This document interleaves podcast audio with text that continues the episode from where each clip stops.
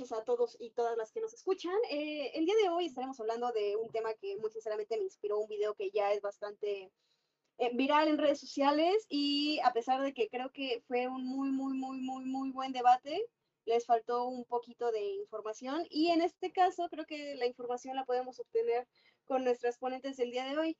Eh, tenemos a...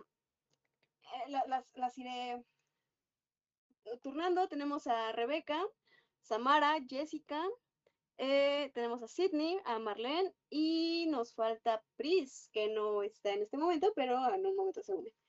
Eh, todas ellas son mujeres bastante, eh, pues pueden con, con, el tema, pueden debatir. Y el día de hoy empezaremos con, con este tema importante. Bien, la pregunta va general. Pueden traten de ser lo más breves posible, pero tómense el tiempo que quieran. Eh, ¿Cuál es su postura en cuanto al aborto? Cuéntenme, ¿ustedes creen que es un problema de salud pública? Y en todo caso, ¿qué representa para la sociedad? Eh, empiezo contigo, eh, Sidney.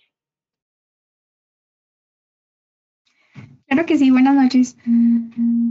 Mira, estoy pues totalmente en contra, porque es un es el asesinato de una persona, de un ser vivo que está comprobado que su vida empieza desde la fecundación.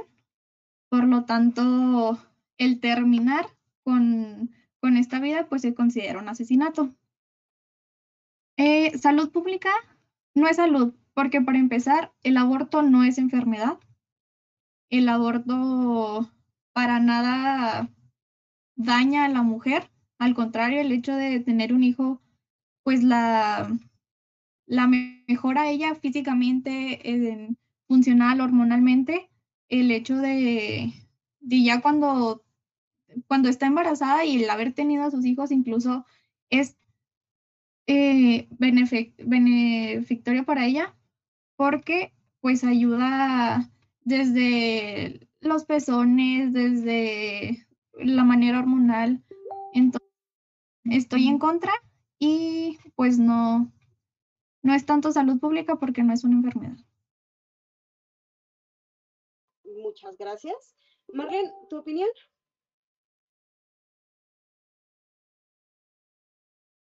Claro, Mariana, muchas gracias. Antes que todo, agradecer el espacio y un poco haciendo réplica a la participación de mi compañera anterior. Me parece que sí es un tema de salud pública. Creo que desde hace mucho tiempo esto dejó de tratarse sobre aborto sí, aborto no, y se empezó a enfocar en regularlo, despenalizarlo y posterior, bueno, despenalizarlo en un primer momento y posteriormente proceder a su legalización. Y claro que es un problema de salud pública toda vez que diversos instrumentos internacionales ya lo reconocen como tal. Y eh, uno de los instrumentos que expresamente reconocen que existe el derecho de las mujeres a la salud incluida la salud sexual y reproductiva, es el protocolo de Maputo, que está vigente desde 2005. Eh, este evidentemente pues no aplica a la región de América Latina, sin embargo sí es un criterio orientador que nos indica que el debate se está enfocando en este derecho a la salud que implica necesariamente la salud sexual y reproductiva de la mujer. Y asimismo, eh, mencionar que haciendo réplica a mi compañera, no se trata de un homicidio, toda vez que, según el artículo 302 del Código Penal Federal, eh, comete delito de homicidio el que priva de la vida a otro. En este caso, el embrión o el feto no es una persona reconocida por la ley y por tanto no puede decirse que es un homicidio. Yo creo que hay que nombrar las cosas por su nombre y en este caso no encuadraría en el tipo penal. Gracias. Muchas gracias. Eh, Rebeca, sigo contigo, por favor. Gracias, igualmente agradecer por el espacio y la oportunidad de hablar. Y rápidamente comentando, eh, se ha demostrado que, bueno, si en réplica rápida, se ha demostrado de que ciertamente desde el momento de la concepción es un ser autónomo o, eh, autonomía me refiero a que es diferente al de sus padres, sus progenitores, y por lo tanto debería ser protegida esa vida, porque es un inocente y ciertamente eh, es un indefenso ser que depende ciertamente de su madre.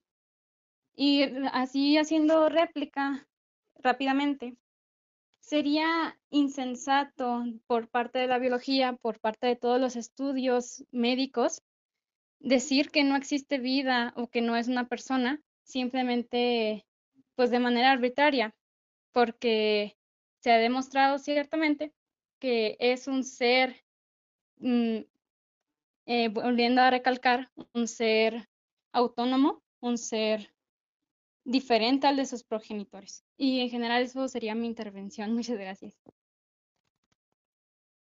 Muchas gracias. Eh, Pris, ¿tu opinión? Hola, eh, bueno, yo estoy totalmente a favor del aborto porque el aborto siempre va a existir, siempre va a haber, eh, siempre va a ser necesario en una sociedad. Y como decía Marlene, ya no estamos en una posición de si debe haber o no debe haber aborto. El aborto siempre va a estar y la decisión ahora es si es seguro o si se va a hacer de forma clandestina. Eh, siendo realistas, el aborto y la maternidad van siempre de la mano, pero la maternidad involucra la libertad de decidir si quieres llegar a hacerlo o no. Aquí entra también la postura de que el embrión tiene un ADN diferente a la madre y así, pero ¿qué es lo que pasa con las enfermedades? También hay parásitos que tienen ADN y están dentro de la madre. No podemos entrar desde esa postura. También no podemos entrar desde el primer latido cardíaco porque el primer latido cardíaco no empieza en el momento de la fecundación.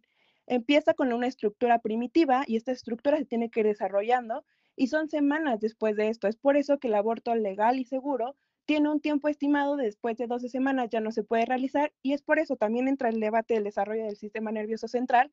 Pasa lo mismo, en el momento de la fecundación no empieza este desarrollo. Las leyes deben de ser unas leyes laicas y es una tontería usar la ley para no cambiar la misma ley, si son cosas que nosotros mismos estamos imponiendo. Ser pro decisión no te obliga a abortar. Estar en contra del aborto sí te obliga a tomar una decisión que tal vez no querías tomar. Y claro que es un problema de salud pública, porque abortar el producto no solo es expulsarlo y ahí termina la cosa. También lleva un peso psicológico, un peso físico, entre otros problemas. Y aquí entra el qué pasa con el aborto clandestino. Si no fuera un problema de salud, eh, de salud pública, no habría abortos clandestinos, no habría muertes porque las mujeres intentan realizarse un aborto en estados donde no está permitido realizarlo. Es por esto que siempre tenemos que votar a favor del aborto, porque ya no estamos hablando de si se va a hacer o si no se va a hacer, estamos hablando de que sea de una manera segura y de que sea donde haya un espacio donde la misma mujer tenga el derecho a decidir si quiere hacerlo o no. Muchas gracias, Chris. Bien, eh, Jessica, ¿tu opinión?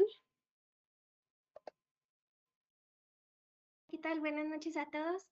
Yo soy una persona que defiende la dignidad de la vida humana de todos los seres humanos, puesto que la vida es el principio de toda la base de la sociedad, incluso personal. Por eso se reconoce desde lo jurídico y desde el área de la salud.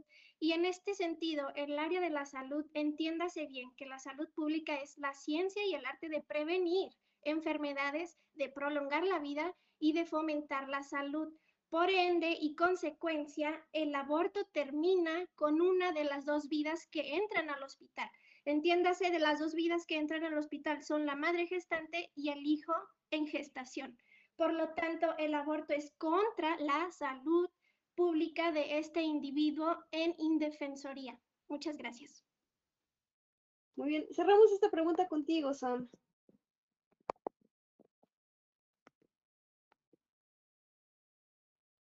Oli, pues obviamente, eh, pues yo estoy a favor del aborto, pero más que nada yo estoy eh, pues a favor de que soy pro decisión en el sentido de que, eh, pues creo que las mujeres, eh, que somos las que cargamos con esta función reproductiva, pues tenemos este, este derecho, ¿no? A, a elegir, porque como mencionaban antes, pues tanto la salud sexual como la maternidad, pues están, están ligadas, ¿no? O sea, al final las mujeres somos las que gestamos y, pues tenemos este, este rol impuesto de la maternidad, ¿no? Y, y, creo que además de por las mujeres, creo que también se trata de una cuestión a favor de las infancias, ¿no? Yo creo que las infancias eh, merecen eh, nacer eh, por progenitores que los quieran y que los desean, deseen con todo su corazón y con toda su alma, porque cualquiera que esté consciente de lo que es tener un hijo o una hija, pues no es fácil, ¿no? Y no se trata solo de, de dinero, sino de simplemente saber que vas a dar todo por esa persona, ¿no? Y yo creo que, yo creo que está, perdón, está de la verga traer a un, a, a un infante que no quieres. Y, y, y, perdón, pero creo que es más cruel eh, traer a, a, una persona que no le vas a dar todo tu amor, que no le vas a dar todo tu apoyo, que no le vas a dar absolutamente todo para que se desarrolle como persona. Creo que es más cruel que, como menciona Pris, ¿no? Sabes que antes de que esa persona, eh, bueno, de que, de que esa célula se convierta en una persona, pues simplemente extraerla, ¿no? Antes de que, antes de que se convierta justo en, un, en, en, en, una persona, ¿no? O sea, no puedes abortar a un niño de tres años, no puedes abortar a un niño de siete años, y que muchas, muchas personas eh, lo hacen, ¿no? Y, y, y, creo que eso es algo de lo que nadie habla, ¿no? Creo que todos los pro vida siempre es como, alguien quiere pensar en los niños, ¿no? Pero, pues, o sea, cómo van a vivir niños que después se convertirán en adultos, que obviamente van a tener traumas, porque los niños no son estúpidos, los niños saben cuando son niños no deseados. Y creo que, creo que eso es algo de lo que nadie está hablando, ¿no? Creo que como mujeres, sí, tenemos ese derecho a decidir, pero creo que también se tratan de los derechos humanos de los niños a ser deseados. Y además, bueno, yo considero que un aborto no es una situación ideal, porque en una situación ideal todas tendríamos acceso tanto a educación eh, sexual como a anticonceptivos eh, y como a un chingo de cosas eh, que como mujeres pues no tenemos, ¿no? Y, y creo que la violencia que vivimos, que no solo es violación, ¿no? Sino también es toda la violencia psicológica que muchas mujeres sufren por sus novios y, y, por sus parejas, ¿no? Que es el típico de que, ay, es que sin condón no, porque no siento, ¿no? Y, y cuando, uno, cuando uno empieza a estudiar toda esta violencia eh, psicológica eh, y emocional que viven las mujeres dentro de sus relaciones, pues empiezas a entender también cómo muchas eh, se ven encerradas en situaciones en las que no hay una protección anticonceptiva, en la que pues terminan pues embarazadas, ¿no? Y creo que, creo que la situación es mucho, mucho, mucho más compleja de lo que, de lo que es, ¿no? Bueno, de lo, de lo que se habla. Eh, y bueno, respecto a si es salud pública, bueno, o sea, diversas eh, organizaciones internacionales lo han clasificado como parte de los derechos reproductivos y sexuales de las mujeres. Y, y, y re, respecto a lo que representa para la sociedad, creo que para una sociedad eh, machista y creo que sobre todo hipócrita, creo que, creo que representa, eh, pues creo que representa como una, no sé, ¿no? Como, como algo, como que las mujeres, o sea, primero creo que nos educan para aceptar violencia por parte de nuestras parejas y luego, además de que nos educan para eso, nos culpan cuando somos víctimas de violencia. Y segundo, eh, se juzga a las mujeres que deciden abortar, pero también se juzga a las mujeres que no lo deciden, ¿no? Creo que todas hemos visto estos memes de mamás luchonas, ¿no? O estos memes donde demeritamos a aquellas mujeres que deciden ser madres a temprana edad. Entonces es como que, pues, ni para dónde hacerle, ¿no? ¿Qué representa para la sociedad? Pues yo, yo creo que representa, eh, pues, el hecho de que, de que las mujeres eh, tengan derecho y se enfrenten, eh, tengan una herramienta para enfrentarse a toda esta violencia que tenemos que vivir eh, como, sí, pues en este, en este país y en esta sociedad tan machista y como digo, hipócrita, ¿no? Y pues ya, esa es, es mi intervención. Gracias, Sam. Pris, en los comentarios, eh, hay una persona llamada Tony Arevalo que nos menciona que el aborto seguro no existe. ¿Cómo responderías esto? Claro, siempre en todo proceso médico va a llevar un riesgo, pero este riesgo se hace mayor al no tener un centro de atención especializado en el tema. No es lo mismo abortar con un gancho desde tu casa a ir al, al médico y que el médico te diga cómo es que puedes abortar. Hay distintas formas de abortar, cuál es la que más es hacia tu persona. Siempre esto cambia. Teniendo las leyes de tu parte, puedes tú decidir tener una atención médica y ese riesgo va a ser mucho menor a que si tú lo realizas de tu manera. Y en cuanto a la salud pública, no solo es prevenirla. La salud pública tiene tres fases, es prevenir, diagnosticar y rehabilitar. Aquí también entraría el aborto. Estamos previniendo un embarazo dando anticonceptivos, pero no sabemos las razones por las que la mujer se embarazó. Hay mil causas de embarazo y ahí no podemos atacar. El diagnóstico vamos a dar que está embarazada la mujer y rehabilitar podemos tener el aborto, podemos tener, claro que va a haber educación para la maternidad, eh, X o Y razones para tener una rehabilitación. Entonces, sí, claro que el aborto entra en salud pública y estoy de acuerdo, no hay abortos seguros porque siempre va a existir un riesgo, pero el riesgo es menor si se trata en un lugar con especialistas, si tienes una ley de tu lado y si puedes llevar estas opciones hacia otra mesa. Gracias, Ma. Muchísimas gracias. Eh, bien, sí, te toca. Ok, bueno. Después de esta ronda ya fijamos las posturas de debate que claramente son hacia la opinión tanto de la sociedad como la opinión política que hay en este tema.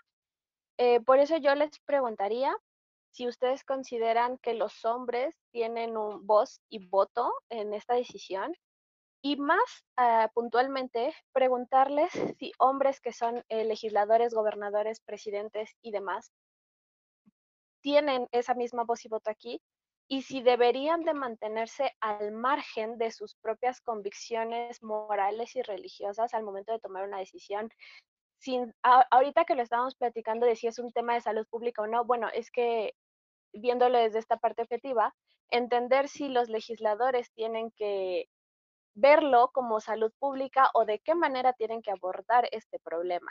Y por último, ah, siguiendo la línea de los valores y las convicciones morales y religiosas. ¿Ustedes creen que la iglesia tiene voz y voto también en, este tema? Voy a pasar con Sidney primero, por favor. Em, sí, ¿es válida la opinión de los hombres? Claro que es válida, porque un embarazo, un embrión, un bebé, un feto, como quieran llamarle, solo son etapas. Claro que está compuesto por el ADN de dos personas. Se necesitaron dos gametos, se necesitó un necesitó un óvulo para crear esta nueva persona.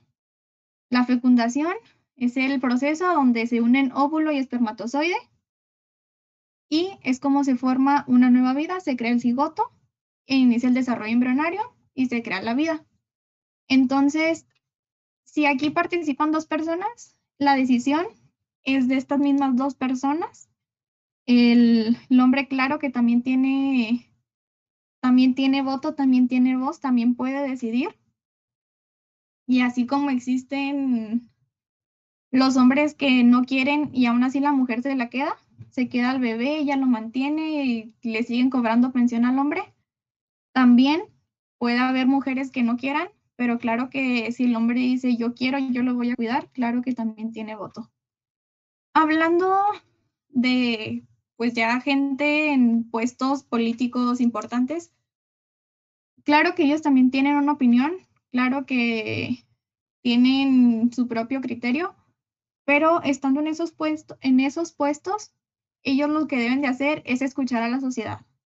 Claro que tienen que ver la salud y sabemos que el aborto daña más de lo que beneficia, vienen todos los efectos psicológicos, viene, pues no es seguro el hecho de que va a morir alguien ahí, eso es por seguro. Entonces, pues el aborto no va a ser salud para, para las dos personas.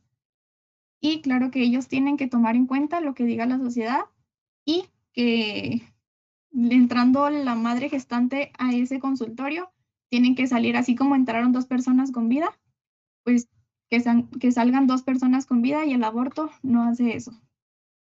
Sí, sí, voy a aquí un momento, pero ¿y qué pasa con las niñas que son obligadas a parir? Ya sabes, las que apenas están en 12 años y están teniendo su primer eh, periodo, por, por dar un ejemplo. Dime cuántas niñas eh, les ocurre eso. Es el porcentaje mínimo. En este momento México es el país número uno en eh, embarazos de niñas y adolescentes. ¿Y qué pasa con esas niñas y adolescentes que, ponle, una niña, como dice, 10 y 12 años, este, eso pues sabemos que es legal, sigue siendo algo incorrecto, pero sobre todo en esas niñas es porque... ¿Y qué es legal? ¿Violarla o qué?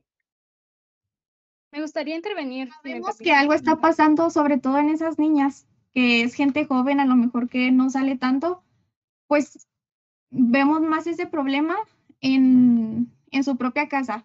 Sabemos que... O sea, que admites que son violadas en su casa.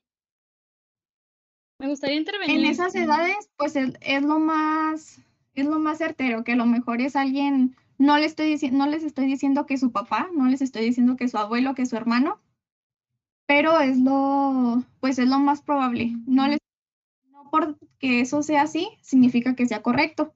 Pero ¿te imaginas tú el daño psicológico de esa criatura, saber que nació de una violación, de un incesto y que probablemente, o sea, vaya a cargar con eso toda su vida? O sea, neta, neta piensa, por favor, tantito. Sí, mira, todavía no terminaba. En estos casos, el problema es atacarlo desde el fondo es atacar desde esas personas, de esos violadores, que para nadie es correcto que abusen de uno. Pero entonces, en lo que lo remedias, en lo que sacas el problema desde el fondo. Como, ajá, y en lo mientras que, que muchas niñas de 12 años siguen teniendo Estoy hablando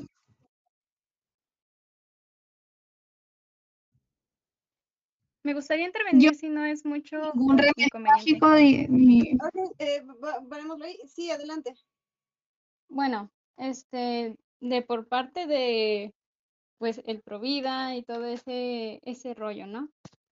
Ciertamente es una desgracia que suceda ese tipo de, de situaciones, ¿no? O sea, que seas abusada por, eh, por cualquier persona, de verdad es horrible y más a esas edades.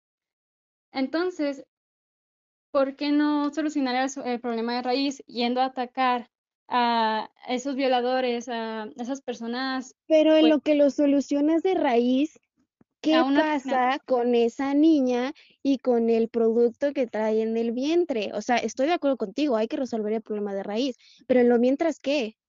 Esa es la pregunta. Tienes que pensar tanto a corto, mediano y largo plazo.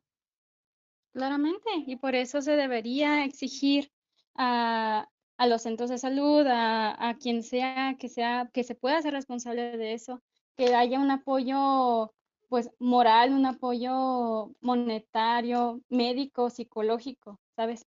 Porque, pues qué padre que sí, aborta la, la, la mujercita, la, la niña, pero luego, ¿qué pasa después de ese aborto? Las abandonan. Ha habido bastantes casos de niñas, por ejemplo, en Argentina, que sucedió similar.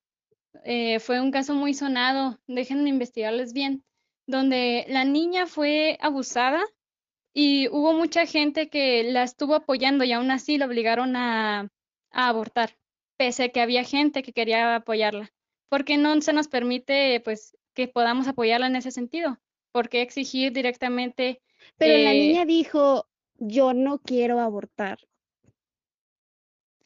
La, la niña era creo que era de como de 12, 13 años y según lo que había escuchado, insisto, necesito investigarlo bien para después pasárselos, es que ciertamente no, o sea, no quería abortarlo, pero que los médicos encargados eh, pues decidieron hacer la cesárea, se fue por cesárea la intervención, matando el, el producto, el bebé. Perdón que te interrumpa, eh, no hay abortos por cesárea, sería por legrado. Entonces, también hay que tener un poquito de conocimiento en ese tipo de cosas, porque a fin de cuentas estamos informando. Era avanzado, perdón, pero era avanzado el, el, el embarazo. Entonces, como fue avanzado, tuvieron, o sea, no pudieron hacer ese tipo de procedimientos, sino que fue directamente por, eh, por cesárea. Y como era una, una niña que sus genitales aún no estaban realmente preparados para un, parto, pues fue esa intervención. Pero insisto, déjenme investigarles bien ese caso y ahorita se los mando.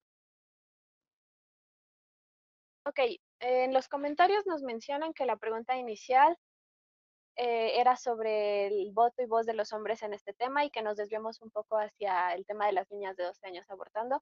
Yo creo que va bastante ligado, eh, hablando sobre todo de esta parte de los legisladores, el Poder Ejecutivo y Legislativo, que debe tomar acción en este tema, ya como decían las compañeras, escuchando a la ciudadanía. Entonces, hablando de salud sexual, y me gustaría ir ahorita con Priscila y preguntarle, ella, yo, yo sé que la lucha feminista versa mucho en buscar eh, una adecuada educación sexual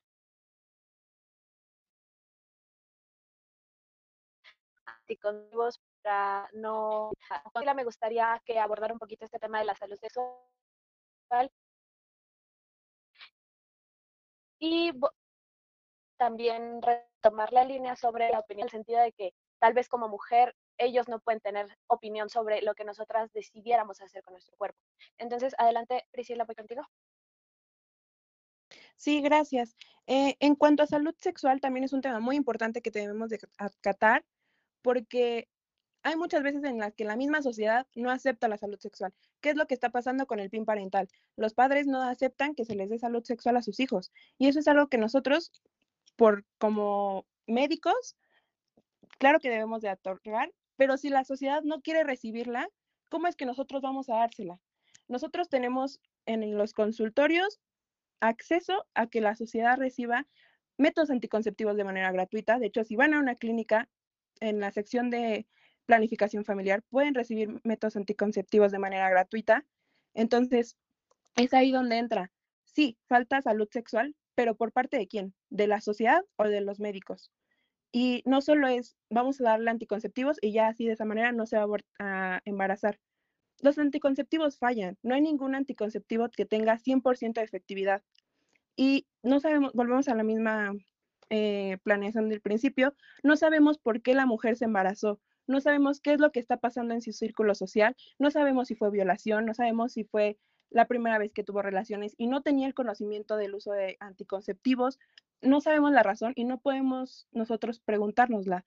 Simplemente estamos viendo que hay un problema, que es el embarazo en este momento, y cómo lo vamos a arreglar si la persona quiere decidir terminar su embarazo o quiere decidir tener un aborto. Y es ahí cuando regresamos. La salud sexual no solo es eh, cómo es que quiero desarrollarme en cuanto al sexo, ni nada. Es conocer tu anatomía, conocer todas las ventanas que tienes de posibilidades en este momento de tu vida si llegas a tener un embarazo. Y es ahí donde también entraría el aborto. Y nosotros también vamos a dar esa, salud sexual. Los centros de salud de los estados donde tienen legalizado el aborto brindan estas eh, opciones. Pero ¿qué es lo que pasa en los estados donde no está legalizado? Ahí no podemos darlas. Y es ahí donde yo personalmente digo que el aborto debería de ser legal. Gracias. Ahorita eh, vamos a continuar en esta misma línea con Marlene. Me gustaría escuchar tu opinión. Muchísimas gracias. Eh, bueno, en cuanto a la voz y opinión respecto a los hombres en este tema, en principio no la tienen. ¿Por qué? Porque el tema es el cuerpo de las mujeres. Es un tema de soberanía corporal y de dignidad humana. ¿Y qué quiere decir esto? Que la dignidad humana nos va a decir eh, cómo es que nosotras mismas podemos definir aquello que es bueno o malo para nosotras, con base en nuestros valores y en nuestros principios. Es decir, cualquiera que quiera venir a imponer un valor moral a nosotras como personas está afectando nuestra dignidad. Esto va más allá de, los derechos. La dignidad no es algo que te reconozca el Estado, no es algo que te reconozcan las leyes, es algo con lo que naces por el simple hecho de ser una ser humana. Entonces, esto es un tema de dignidad y por eso el debate no va enfocado a aborto sí o aborto no, va enfocado a que si una mujer quiere ejercer este derecho en atención a su dignidad, el Estado debe de propiciar las condiciones necesarias bajo las cuales va a poder llevarlo a cabo. Y bueno, lo que sí eh, lo que sí es que los hombres deben de enfocar el debate y problema en un enfoque que sí les atañe. Esto quiere decir en paternidades responsables, el uso de métodos anticonceptivos y en no relegar esa responsabilidad de cuidado a la mujer, porque vemos incluso memes que circulan en redes sociales donde se le recrimina a la mujer poniendo la imagen de un condón masculino que por qué no se cuidó al tener relaciones sexuales y es hasta absurdo, ¿no? Y Respecto al voto que pueden tener los legisladores, aunque no nos guste, lo tienen. Es una facultad de la cual nosotras y nosotros como pueblo eh, les conferimos. Lo que sí podemos hacer es exigir y demandar que ejerzan esa prerrogativa que tienen de la manera más responsable y atendiendo a las necesidades propias de la, de la evolución eh, humana ¿Y cuáles son esas demandas? En este caso, que se está exigiendo que en un primer momento se despenalice el aborto y posteriormente que se legalice. Eh, en este sentido, eh, quiero destacar también, debido a que la pregunta se enfoca no solo en el poder legislativo, sino también en el ejecutivo, que ningún pronunciamiento que devenga del poder, cualquiera que sea su, eh, su orden, es menor. Cuando tú eres servidor o servidora pública, adquieres una gran responsabilidad frente a tus gobernados, porque tú quisiste estar ahí para representarlos. Entonces, lo que te toca es escuchar y atender a, a las exigencias que te están llegando y no incluir eh, estigmas, estereotipos, eh, tus creencias personales, porque ese ámbito de tu esfera personal, cuando estás en el ámbito público, desaparece y tú ostentas otra calidad.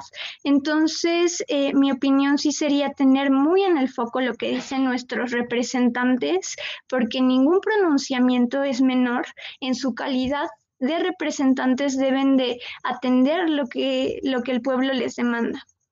Y aprovechando un poquito el espacio, quiero hacer una réplica a la compañera Edevi solamente para recordarle que obligar a gestar y a parir a una mujer es una forma de tortura. Y ella habla acerca de que al entrar y salir del consultorio deben de salir las dos vidas.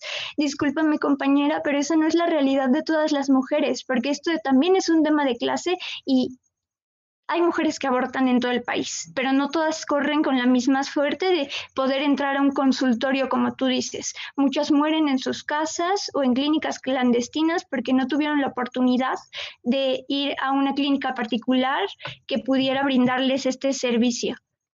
Creo que atacar desde el fondo, como dices tú, quiere decir que debemos de tener un enfoque de prevención y como con educación sexual, pero cuando se pone este tema sobre la mesa también se niegan porque no están a favor de la vida, están a favor de los moralismos que lamentablemente ya fueron rebasados.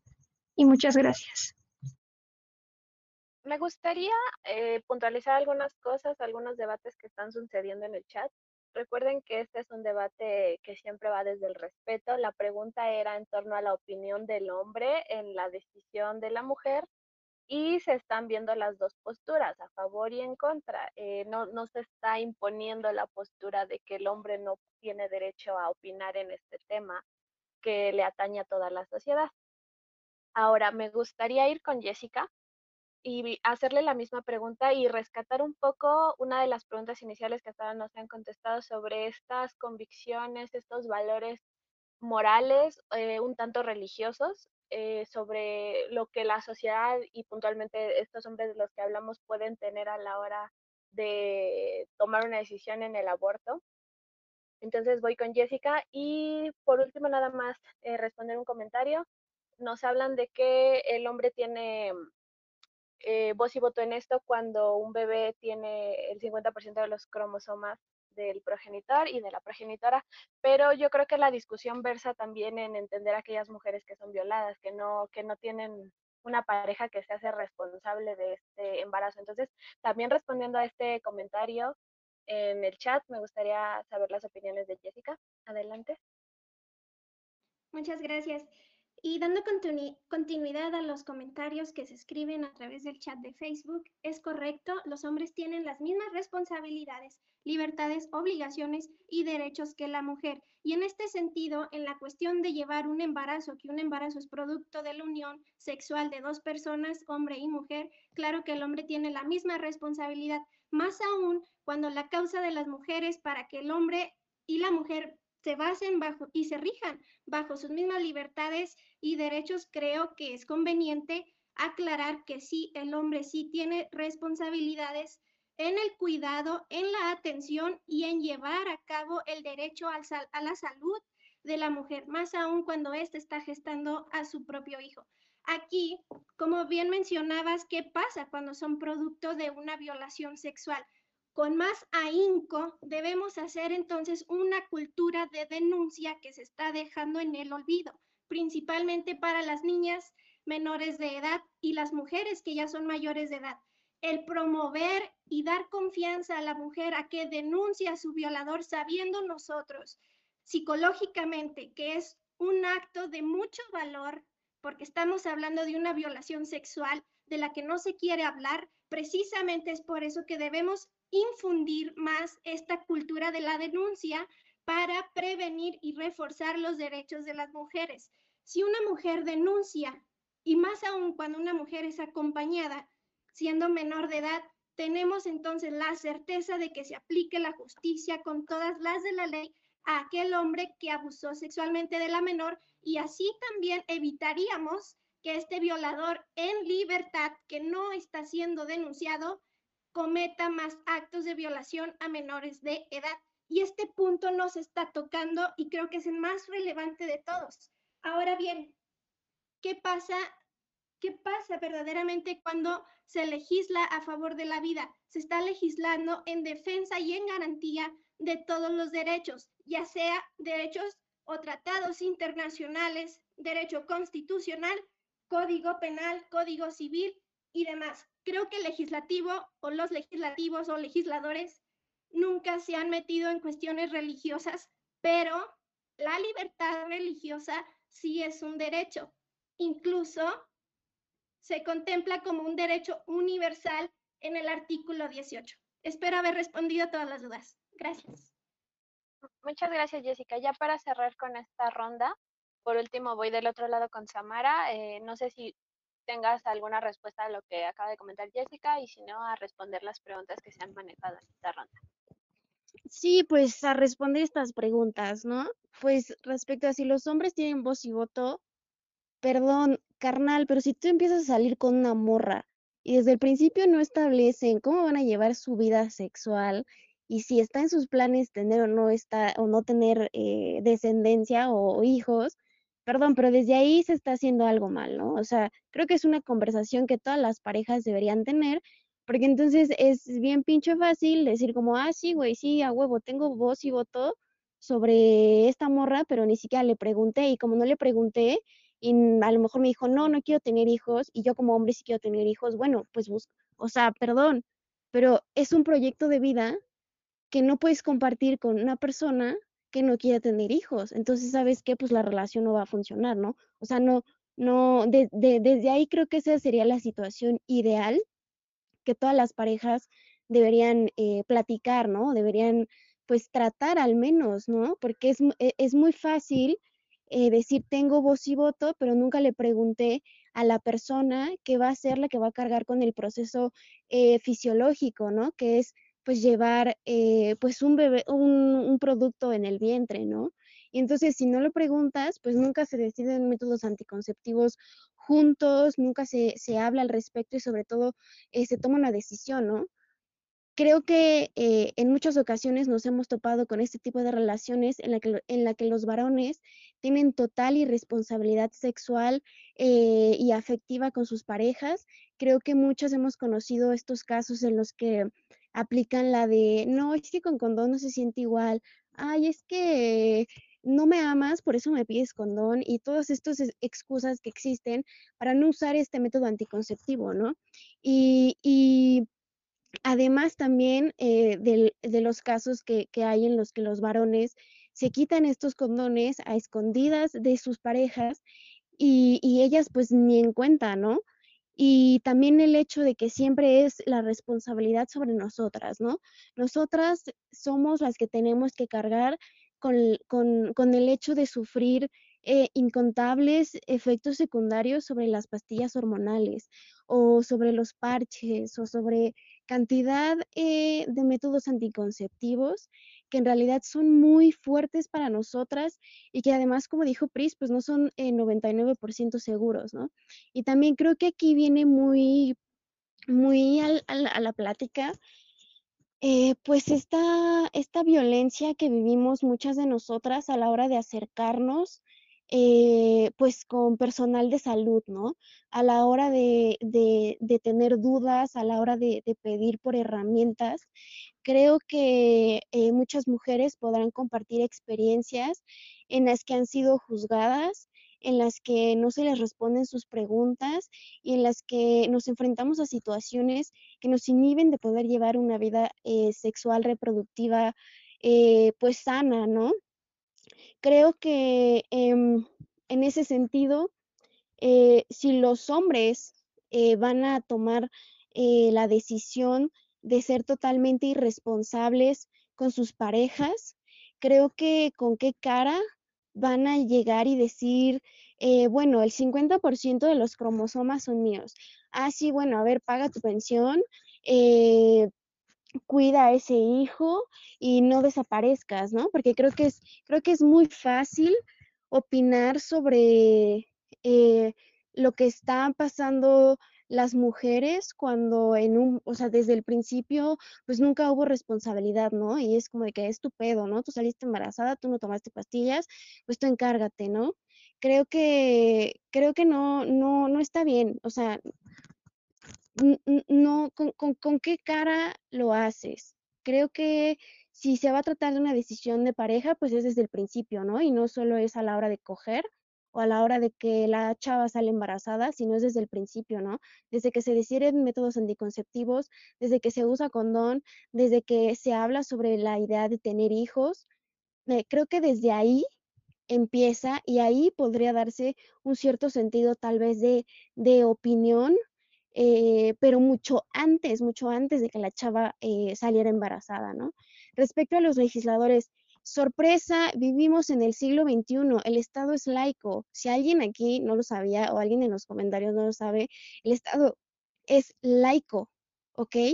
Eso quiere decir que a pesar de que existe la libertad religiosa, que es muy respetable y creo que cada quien puede profesar la religión que, desee, eh, es muy su pedo, la verdad, pero creo que el hecho de llevar estas eh, premisas religiosas de la religión que sea, este, bueno, aquí en México eh, la mayoría profesa la religión católica, ¿no? Pero hay varias religiones.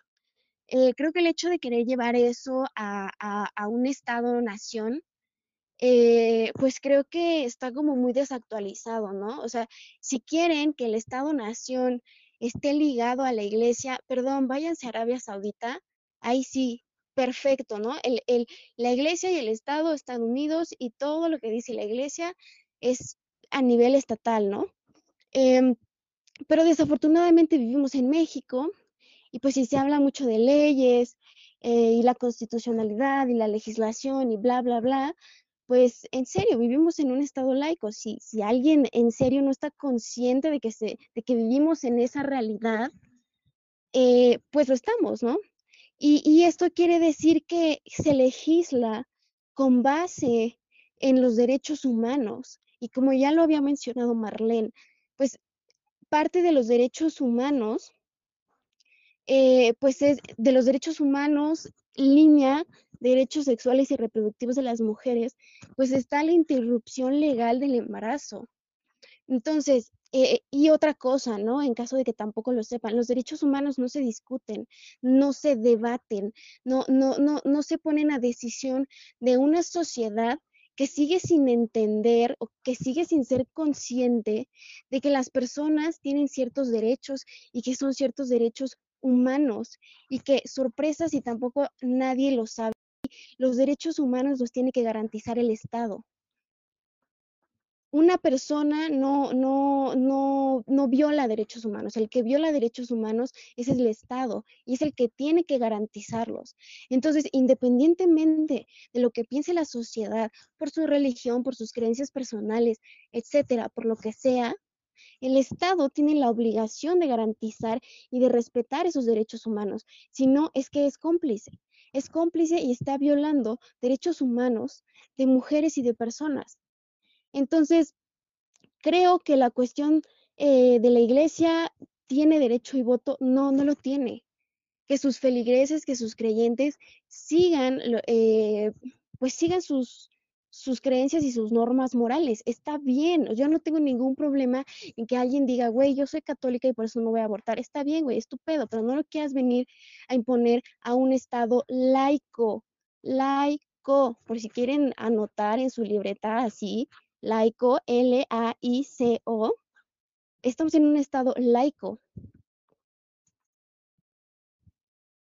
Muchas gracias. Bueno, vamos a terminar con esta ronda.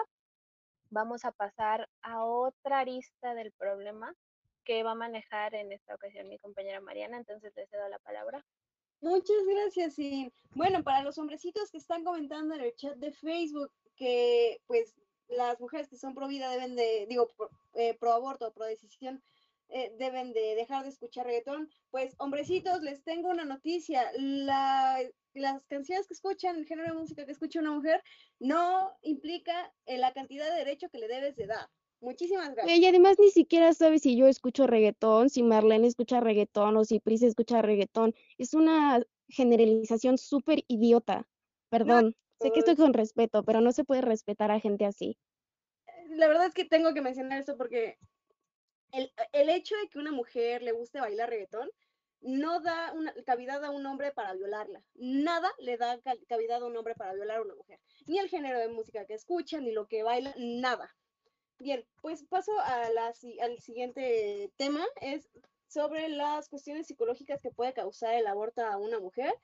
Y aparte de esto, me gustaría que también tocáramos algo que se tocó en la, en, la ronda anterior.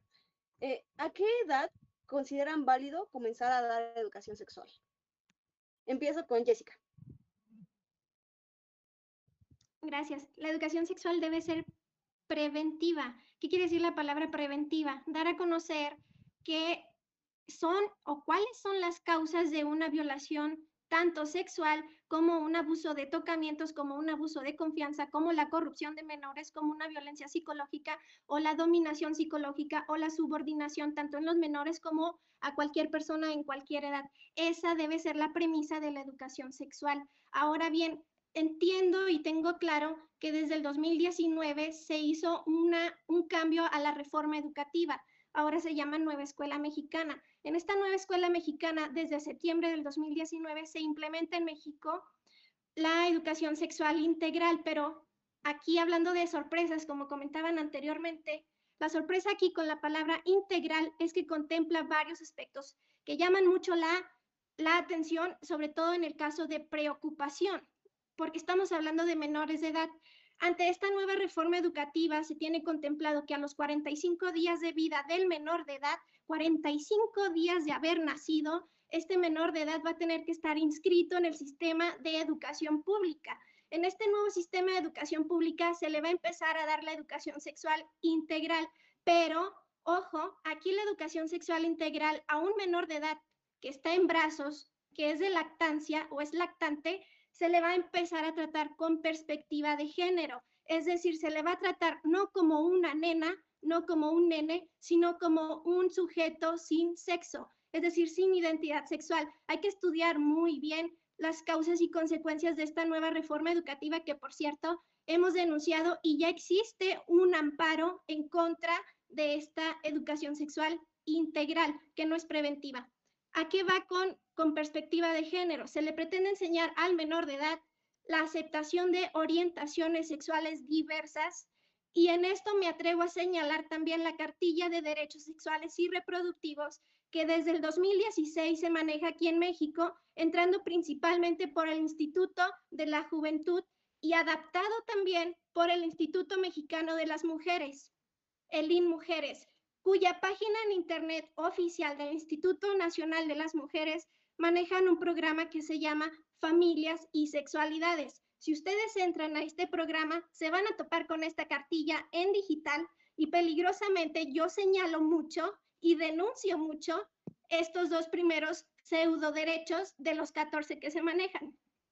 En el segundo derecho dice que el niño debe de tener una relación progresiva, evolutiva y eh, si el niño así lo decide bajo su libre desarrollo de la personalidad. Entre otras palabras menciona que este desarrollo sexual debe ser tanto para el placer sexual orgásmico placentero y evolutivo. Estamos hablando que los niños menores de edad tengan relaciones sexuales y ahora en el número cuarto dice que el niño debe de tener derecho o libertad a elegir con quién o con quiénes en plural. Peligrosamente le estás dando a un niño a consensuar actos sexuales en su propio cuerpo. ¿Qué va a pasar si llega una persona con intenciones o con una orientación sexual a la pederastía y qué va a decir, tu gobierno le diste derechos sexuales y reproductivos como si los niños se pudieran reproducir a este menor de edad. ¿Yo qué hice? Yo ejercí sus derechos sexuales una vez que el niño consintió junto conmigo, persona mayor de edad, ejercer su libertad sexual y su preferencia sexual.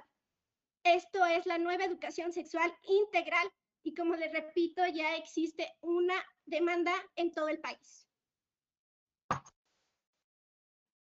Muchas gracias, Jessica. Eh, paso contigo, Sidney.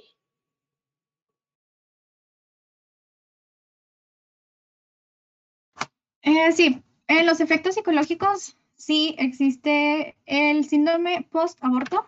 Esto, pues dejemos en claro que no a todas las mujeres les pasa en la misma medida ni al mismo tiempo, mucho menos, pues hay algunas que sí lo pueden sufrir, hay otras que no, se sufre de, diferente manera.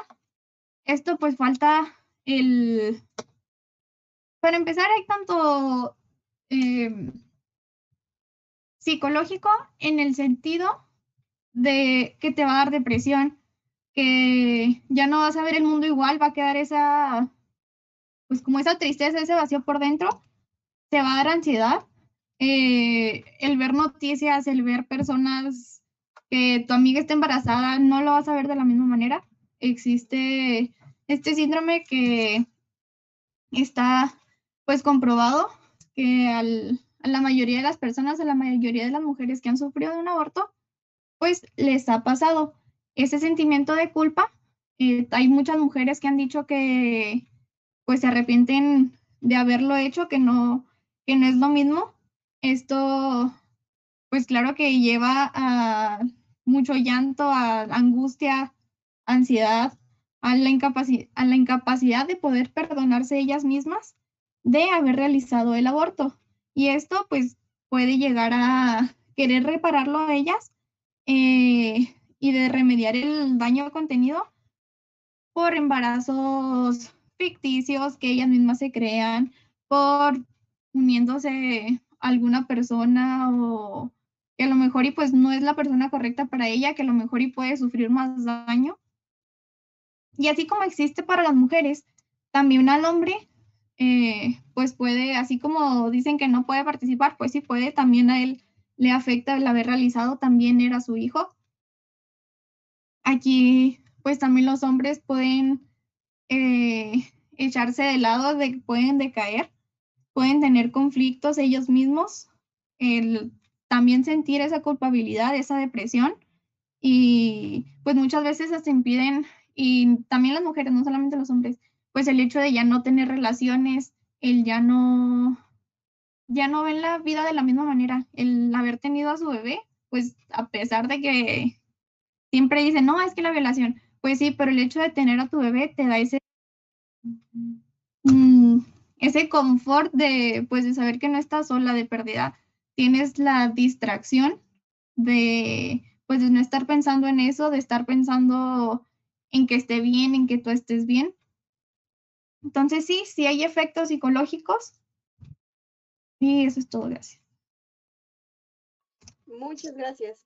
Eh, bien, bien, bien. Eh, eh, Pris, te toca. ¿Qué opinas acerca de los efectos psicológicos que tiene una mujer al abortar? Eh, bueno, si hay.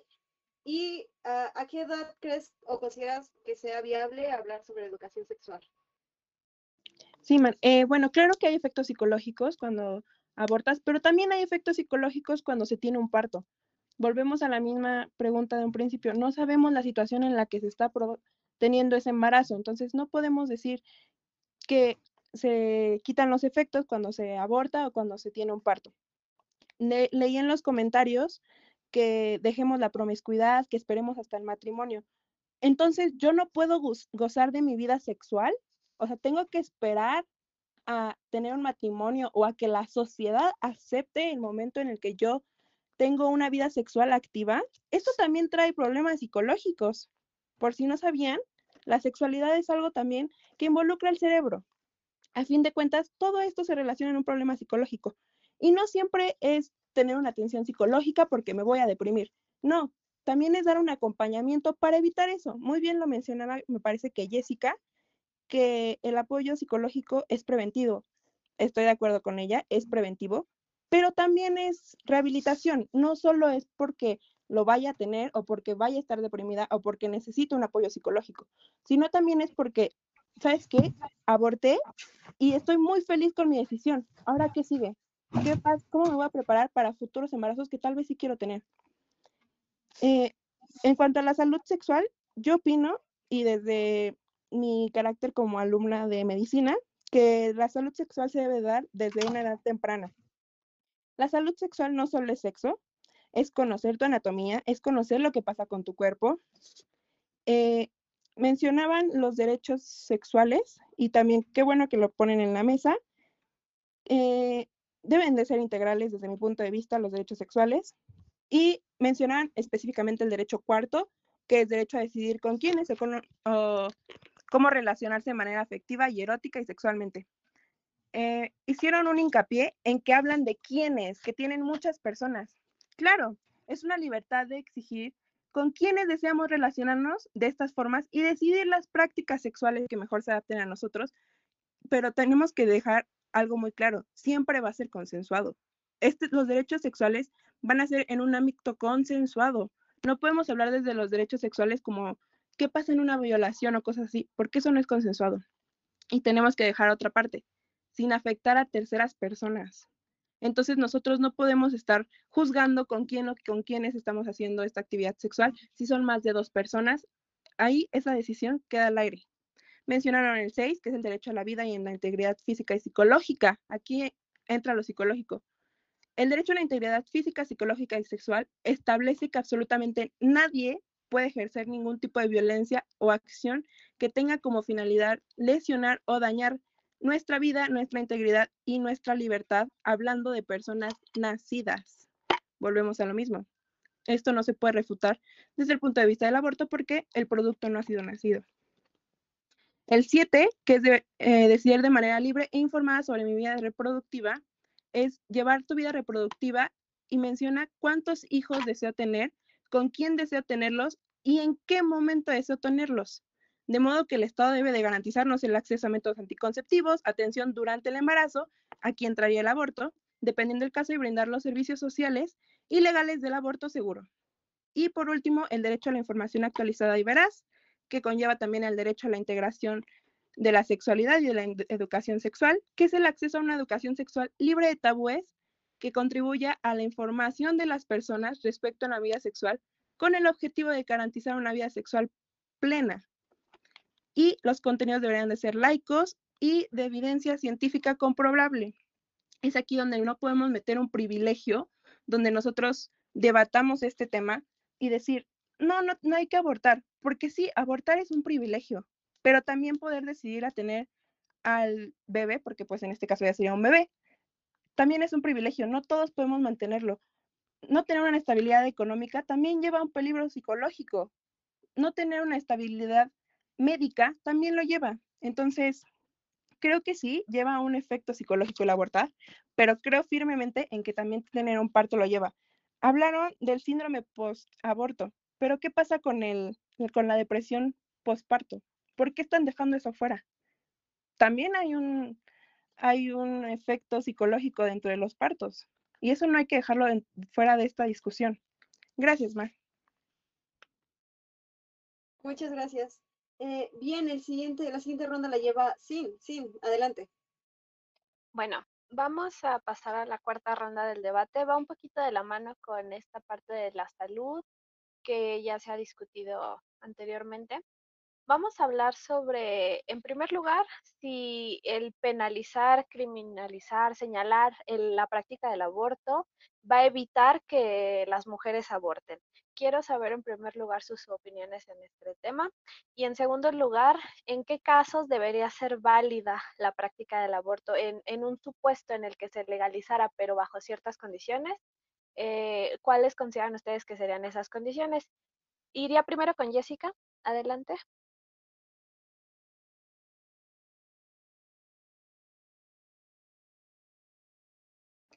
Gracias. Debemos de tener claro la palabra criminalizar. Debemos de tener claro que es, cuando se habla de criminalizar, esa consecuencia de una falta de una acción que garantiza el derecho o la libertad de ejercer un derecho. Por tanto, entonces tenemos que una forma de homicidio que constituye un delito contra un bien jurídico, es decir, de la vida de una persona física, el feticidio es ya considerado una acción y efecto de dar muerte a un feto teniendo en cuenta que en este sentido, por eso se legisla y por eso existen convenciones internacionales, tratados internacionales, códigos penales, códigos civiles y constituciones que garantizan el derecho a la vida. Y Oye, pregunta, ¿dónde hay una convención internacional que hable sobre feticidio? Creo que dijiste. ¿Hay alguna convención internacional que hable sobre eso? Y si es así, ¿cuál? Existe la Convención de los Derechos de los Niños, y también el... Eh, ¿puedes decirme eh, el apartado donde menciona la palabra feticidio? Si quieres, lo puedo compartir en pantalla, pero me gustaría terminar mi participación para que se entienda y tomar el tiempo. Continúo. Pero es sencillo, o sea, ¿en qué apartado, en qué artículo, en qué parte dice la palabra feticidio? Entonces, permíteme desviarme del tema para mandarlo a pantalla porque por palabras se está poniendo en duda. Un segundo. Bueno, recuerden que no podemos compartir pantalla con las personas que nos están escuchando, pero pueden ponerlo en el chat y se compartiría en los comentarios. Eh, bueno, me voy a permitir tomar la palabra porque me parece sumamente grave que una persona que está haciendo uso de la voz en un foro que tiene por objeto informar y poner diversas posturas fundamentadas sobre la mesa esté hablando de algo que simple y sencillamente no tiene razón de ser. Para empezar, la Convención de los Derechos del Niño tiene como sujeto principal a las niñas, niños y adolescentes. No entra dentro de esta protección eh, el feto. Eh, entonces ahí habría una precisión que hacer. Los fetos no entran bajo la protección de esta convención y en caso de que quisiera hacerse alusión a otro instrumento internacional, pues nos podríamos ir a la Declaración Universal de los Derechos Humanos que expresamente dice que la protección se extiende a los seres humanos que nacen iguales en dignidad y derechos. Esto quiere decir bajo la interpretación que aquel no nacido no entra bajo esta protección jurídica. Entonces sí me parece muy importante definirlo y ponerlo sobre la mesa para que no se confunda. Las convenciones internacionales no están a favor de, estas cuestiones eh, que estigmatizan a la mujer. Y si queremos irnos a otra convención internacional que es profundamente aplicable a nuestra región, es la Convención Americana sobre Derechos Humanos, que en su artículo cuarto, en efecto, habla del derecho a la vida y de la interpretación que ha dado la Corte Interamericana, específicamente en el caso eh, Artavia Murillo contra Costa Rica, que es del año 2012, indicó que el derecho a la vida no es un derecho absoluto. Por tanto, puede haber cabida al aborto cuando eh, se encuentre eh, en una ponderación también el derecho de la mujer. Y ahí expresamente dijo que no se reconoce como persona al embrión. Entonces sí me parece muy importante decirlo y también exhortar a las compañeras que sean responsables de lo que están diciendo, porque nos está viendo mucha gente que se puede ir con esta finta y que realmente desinformar no es algo que sea viable en estos tiempos. Gracias. Retomo tus palabras y eh, comento lo mismo acerca de ser responsables de la información. Y respondiendo a la pregunta de dónde dice feticidio, es en lo siguiente. Un feticidio es la acción de acabar con la vida de un feto humano en el Código Penal para el Distrito Federal en su artículo 144, cuyo mismo dice que el Código Penal Federal en su artículo 329 señala que un aborto es la muerte del producto de la concepción en cualquier momento de la preñez. Muchas gracias. Quiero interrumpirles tantito. Hay que hablar sobre que no se mata al feto, se mata al embrión. Feto y embrión son diferentes. Entonces creo que también es importante decir eso porque sí, si están hablando de un feto, es un proceso donde ya hay órganos diferenciados y ya pueden eh, tener un desarrollo, pero el producto que se aborta es un embrión y es cuando están en proceso de desarrollo de los órganos. No hay órganos, no hay vida. Sí, mira, el termina en la semana 8, ahí es donde empieza el feto. Según esto, eh, quieren que el aborto llegue hasta la semana 12, entonces sí, ya es un feto. Gracias. Ok, eh, bueno, a la siguiente persona en esta ronda sería Marlene, pero me gustaría eh, ir directamente con ella con una pregunta que hicieron en el chat. La pregunta decía así, entonces un lactante de seis meses o las personas con algún tipo de discapacidad mental que no tienen la capacidad de razonamiento, como ustedes dicen, no es sujeto de derechos. Me gustaría saber tu respuesta a esta pregunta y también sobre lo que se ha discutido en la ronda. Claro, muchísimas gracias. No sé exactamente a qué viene la, pregunta. Por supuesto, todas las personas nacidas eh, gozamos de derechos y de una protección que no solo es nacional, sino que también es internacional, dada por las eh, convenciones, tratados internacionales y diversas disposiciones. Eh, y solamente para precisar y bajo un enfoque de derechos humanos, no serían personas con discapacidad mental serían personas con discapacidad psicosocial. Y, bueno, yo creo que sí es importante eh, hablar de, esta terminología, es importante poner sobre la mesa que muchas veces eh, se tienden a citar ciertas disposiciones de leyes, de tratados internacionales y no se, va, no se ve más allá de, lo que dicen eh, en su forma literal. Y también hay que atender a la interpretación porque con base en ella es que podemos ver cuál es el sentido que, los redactores y las redactoras trataron de darle a esta disposición. Bajo un enfoque de derechos humanos podemos aludir a múltiples derechos que le asisten a la mujer a efecto de... Eh, de procurar su, su, dignidad humana. Y en este caso específico de interrupción del embarazo, pues viene el derecho a la salud, derechos sexuales y reproductivos, derecho a la no discriminación, derecho a su integridad personal y, y, demás. Es una lista infinita que, como ya lo dijo mi compañera Samara, los derechos humanos no se pueden someter a discusión lo que debe de hacer el Estado en virtud de la característica, de una de las características más importantes de los derechos humanos, es adoptar ese enfoque progresivo y no regresivo eh, de derechos humanos bajo el cual reconozca que las mujeres deben de ir alcanzando mayores derechos y uno en específico que es muy importante es este, la interrupción voluntaria del embarazo.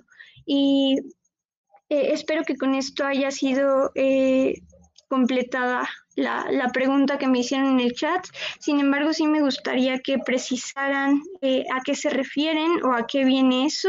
Todas las personas, en virtud de los de, del carácter de universalidad de los derechos humanos, gozamos de los mismos. No porque sea, eh, no porque exista una condición eh, de la cual esté revestida la persona, quiere decir que se le van a negar los derechos humanos. Lo que yo estoy diciendo es que estos son para las personas que ya fueron nacidas y lo pueden consultar perfectamente en el artículo tercero de la Declaración Universal de los Derechos Humanos. Muchas gracias. En contraparte, eh, continuaríamos con Rebeca. Eh, no sé si tenga algo que responder a este, este pequeño debate que surgió y también sobre el tema de en qué casos el aborto podría ser legal, eh, bajo qué condiciones especiales podría ser legal y si penalizar o criminalizar, bueno, ya puntualizamos que hay que determinar bien lo que significa el aborto, va a evitar que las mujeres no recurran a esta práctica por el motivo que sea. Adelante. Muchas gracias. Eh, sí me gustaría complementar un poco el comentario anterior porque se está olvidando que a pesar de que está hablando de personas ya nacidas, también tienen el mismo valor, el, mismo valor ontológico, es decir, este, somos personas al principio, o sea, al, momento de la concepción, como al término de, la, de nuestra vida. O sea, mm, no me, no me suena muy lógico el hecho de que digamos, ah, eh, este cúmulo de células, como se le quiere dar y desvalorizar, no es un ser humano, puesto que sí lo es. O sea, porque es, de, es parte de la especie humana. No es un animal, no es un gato.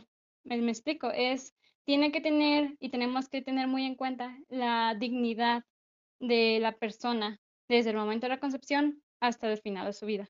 Eso sí me gustaría enfatizar porque el desvalorizar es, es malo, es no, o sea, porque nos estamos desviando en ese caso y se dan ahí las lagunas pues en, en, en el lenguaje, ¿no?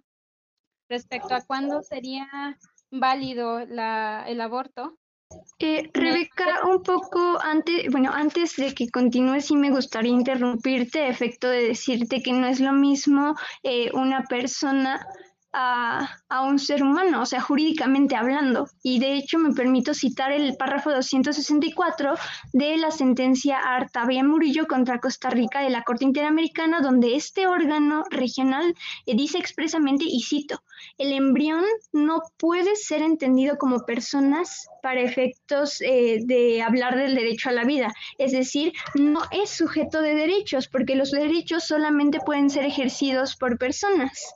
Entonces sí hacer esa precisión.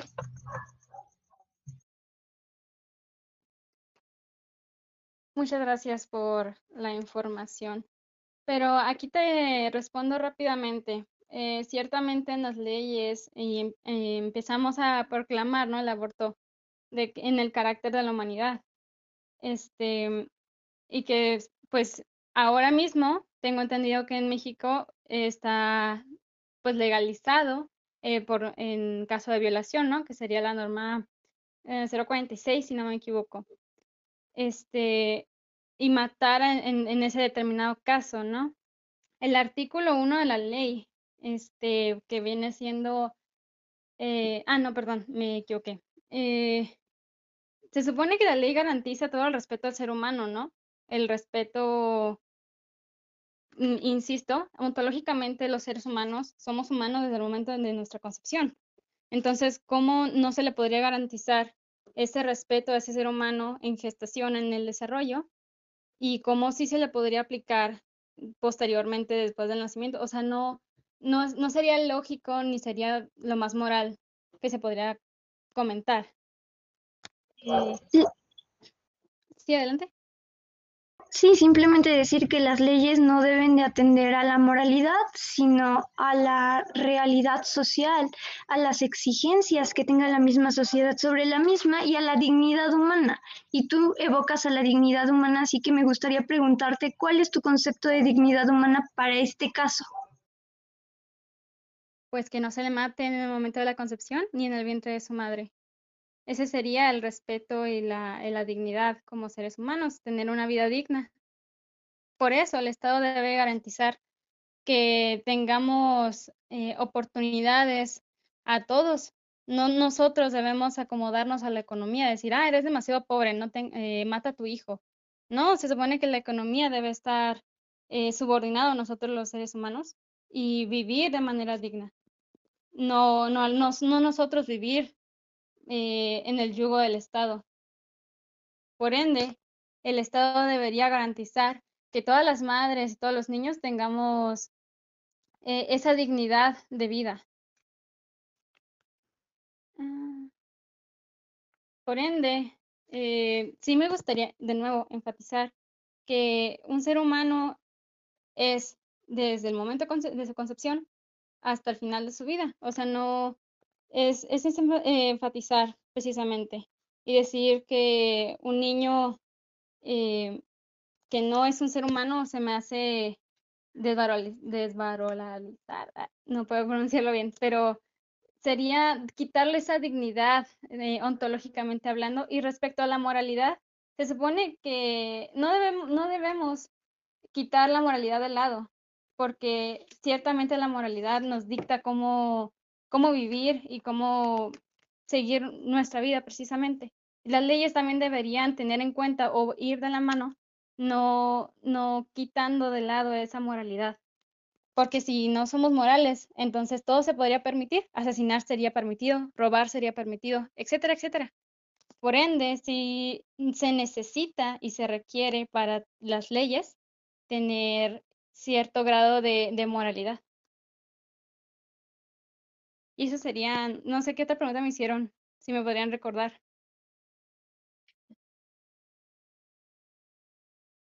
O sea, bueno, no, no sé si ya tú has dado tu postura en si el aborto se legalizará de alguna manera, en qué casos podría ser. El tema iría más o menos hacia la idea de si es por violación, si es porque falló un método anticonceptivo, si es porque el embarazo es de alto riesgo riesgo, si es porque el bebé viene con deformidades, por ejemplo, ¿qué, qué argumentos hay ahí? La medicina debe garantizar o debe ver eh, por el bien de la vida, o sea, no debe, no debe ser discriminatoria y decir, ah, esta vida vive y esta no. Mm, debería ser la, eh, la ciencia de la medicina, debería estar enfocada en salvar y quitar eh, el dolor de los pacientes, ¿no? Y ver y velar por la vida. Castigar a quien atente contra ella también es, es un principio pues lógico que todos todos por, por razón natural tenemos. Castigar a quien te atente la vida y premiar a quien te quite un peso de encima. En este caso, pues salvar tu vida. La medicina debería ir ligada igualmente con la moral, porque, insisto, la moral es importante tanto en leyes como en cualquier otro ámbito, porque sin moralidad todo sería permitido. El hedonismo sería imperante, pues, y en este caso, eh, las mujeres, las niñas que, que estén en ese desagradable mm, acontecimiento, en, ese, en esa desagradable situación. ¿Debería el médico y también los legisladores y gente importante de poder, debería velar por esas personas, velar porque tengan apoyos eh, económicos, apoyos de diferente, de diferente estilo y no dejarlas a la deriva. Por eso viene la moralidad, porque sin moralidad... ¿Cómo vamos a incluir a la moralidad dentro de la medicina? O sea, no se puede, son ámbitos separados donde no podemos nosotros como médicos guiarnos por una moral, tenemos que guiarnos por lo que está para la salud, claro. Y si entendemos a la conciencia como mera presencia de una actividad neuronal o una actividad cerebral, esta es nula previa al tercer, al tercer mes de gestación. Es por esto que no existiría en la duodécima semana de gestación, que es cuando se puede realizar el aborto, y no es hasta el tercer trimestre cuando se ha formado morfológica y funcionalmente las estructuras necesarias para que existan eh, sensaciones conscientes, incluyendo el dolor, que es ahí donde yo creo que tú podrías eh, meter a la moralidad. Entonces, también la medicina va en contra de esto. No podemos meter a la moralidad y no podemos decir que tenemos dos pacientes cuando llega una mujer embarazada, porque realmente no es así. El sistema nervioso primordial no transmite informaciones, sino hasta la semana 30 de gestación. ¿Conoces el...? Porque cuando se hace un... Perdón, Rebeca, continúa. Ah, ah, rápidamente, ¿conoces el juramento hipocrático?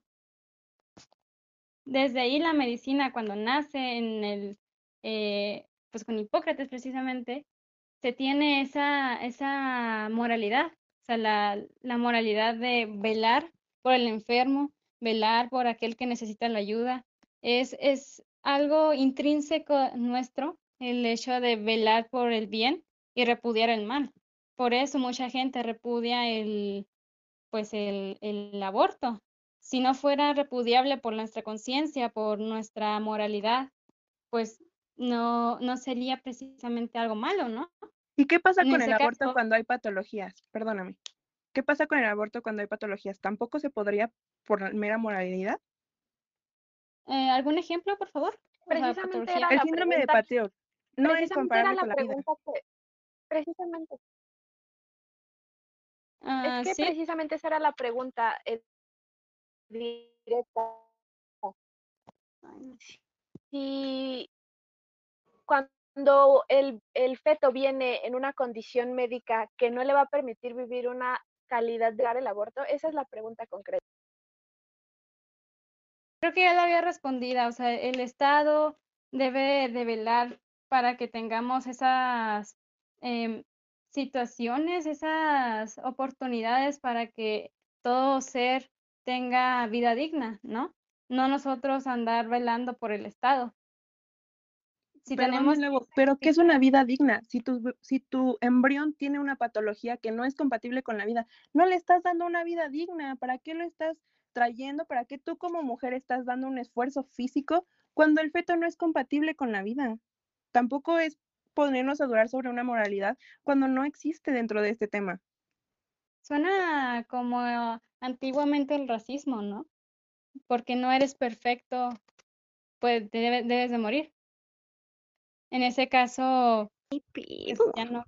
Pero hay patologías que no son compatibles, o sea, no, no podemos hacer que viva porque no puede.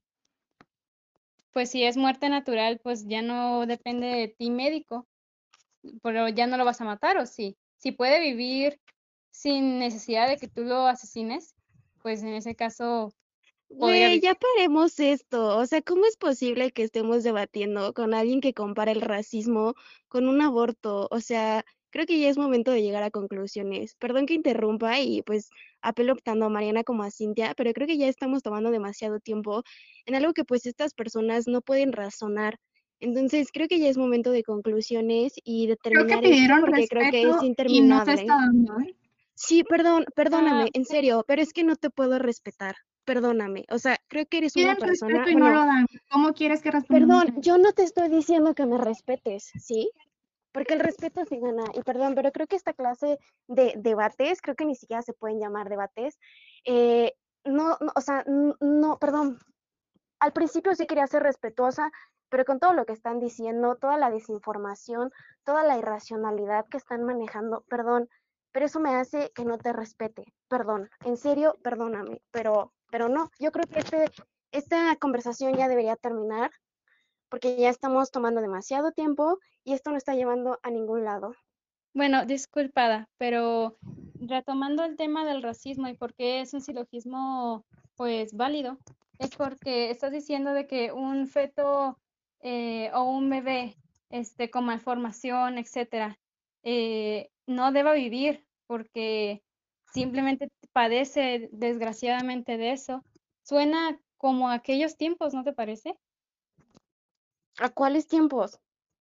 a los tiempos precisamente del racismo. Pero es que, o sea, es que tu, tu lógica no tiene ningún tipo de razonamiento. O sea, ¿qué Bueno, tiene que ver el que- racismo? Las personas tenemos diferentes tonos de color, punto. Eso, eso no afecta en nada a nuestra salud. Si acaso afecta tal vez la forma de nuestro cabello, qué tan altos somos, qué tan resistentes somos quizás al sol. Pero, o sea, eso, eso no tiene nada que ver con personas que tienen padecimientos que solo van a hacerlos sufrir cuando nazcan. Y creo que eso lo puede explicar perfectamente Pris. O sea, no se trata de, de decir como, ah, güey, pues ya nació deforme, entonces ya hay que asesinar, hay, hay que evitar que nazca, ¿no? Sino estamos hablando El de racismo no solamente marca a la gente de nazcan, color, el racismo nazcan, también incluye van- a la gente,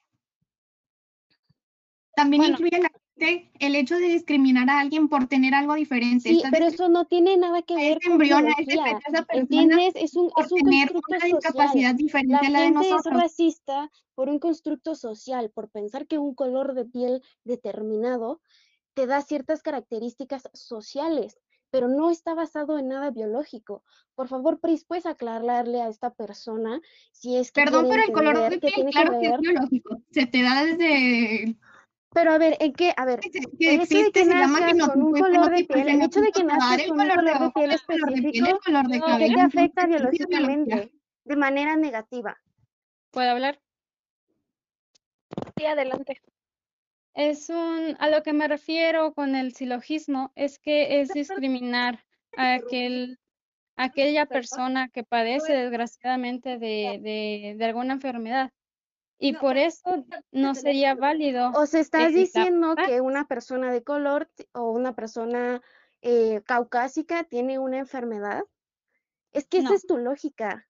Perdón, pero es que esa es tu que lógica. Creo que no me estoy dando Entonces, entender. Me, me Es que no tiene lógica tu argumento. Perdón, Me por eso, la- por eso no te entiendo, porque no tiene lógica tu argumento. Entonces Pero, déjame bueno, por- desarrollar. Es que sí, Rebeca, no te has dado a entender en todo el debate y únicamente estás desinformando a la gente que nos está viendo y yo creo que esto se trata de tratar el tema con pinzas y de una manera objetiva, con perspectiva de derechos humanos y si es posible de género, pero no te exijo que, que lo hagas con perspectiva de género porque ya vi que utilizan la perspectiva de género de una manera peyorativa, entonces únicamente céntrense en una perspectiva de derechos humanos y ya. Creo que no me he dado a entender en, e- en este silogismo, o por lo menos no. Pues Es no que no me, te no me- entendimos todo el debate, perdón, creo que ya lo dijo Marlene. O Es que sea, si no la dejas hablar, nunca le vas a entender. pues es que lleva repitiendo lo mismo como 20 veces sin entender que su argumento no tiene ninguna lógica. Bueno, chicas, eh, así rápidamente y sin, o sea, sin, habla- sin tener que recurrir a, a otros, no sé, a insultos, etcétera. Rápidamente me da a entender con que por una persona que padezca una enfermedad, es decir, no sé, que sufra de síndrome de Down, que, que sufra de diferente, no sé, que le falte algún brazo, etcétera.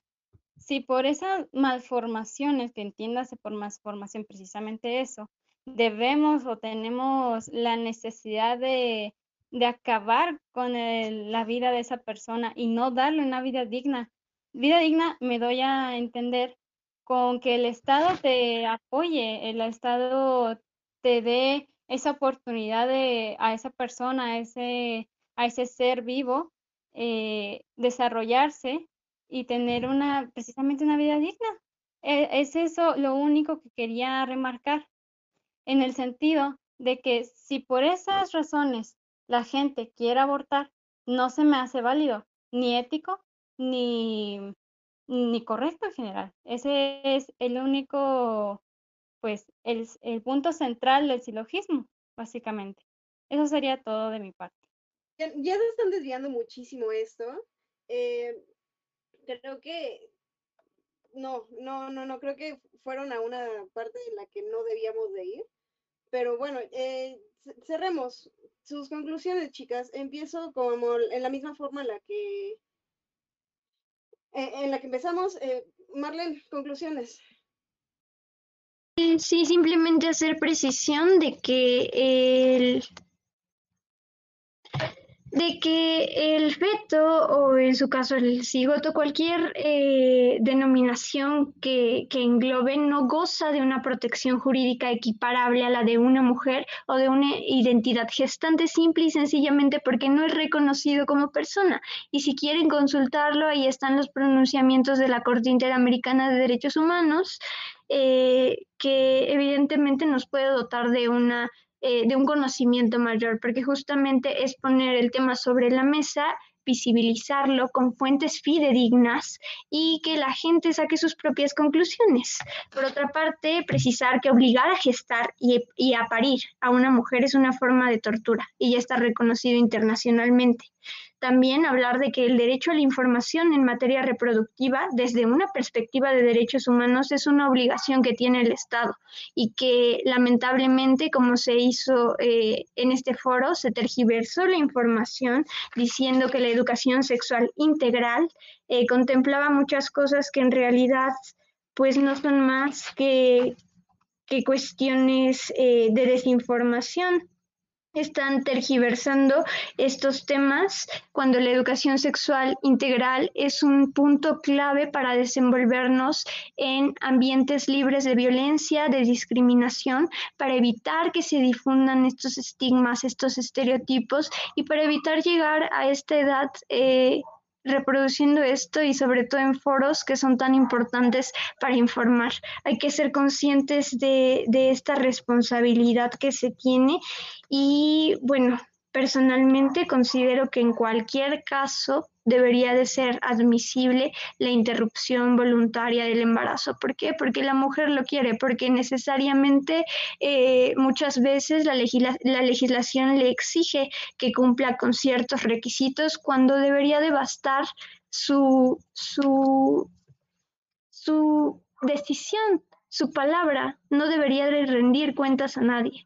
Entonces, eh, espero que próximamente las y los legisladores en el Congreso Federal atiendan a esta demanda de aborto legal, seguro y gratuito. Estoy segura de que próximamente se va a poner el tema sobre la mesa, también visibilizar que el día de hoy se iba a llevar a cabo una discusión en comisiones unidas.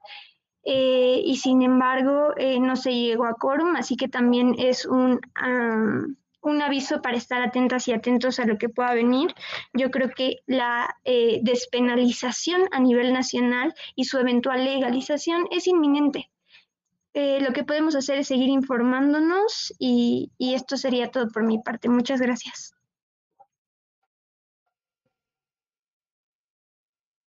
Ay, no puedo evitarlo.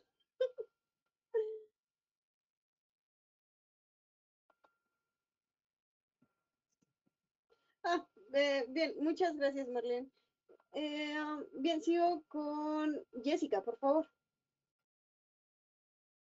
Gracias.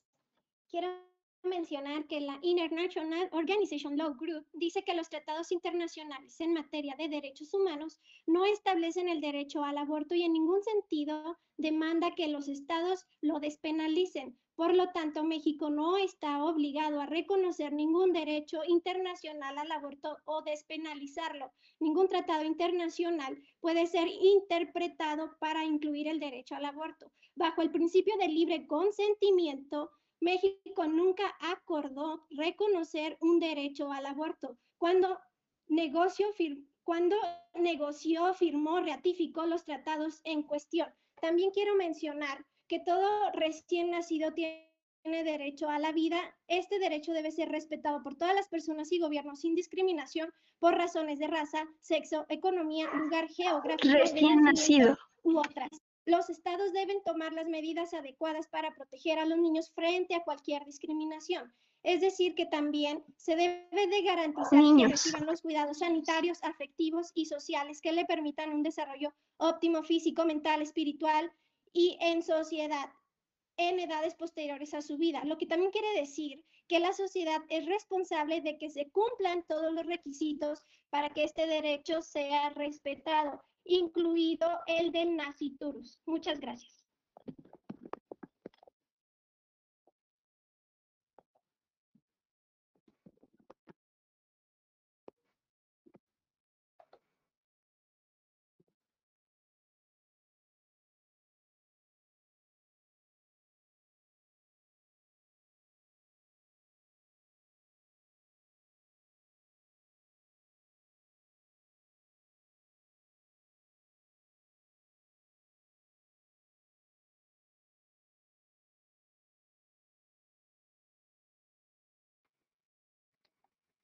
Para concluir, eh, no sé si Marlene quiera dar ya su conclusión.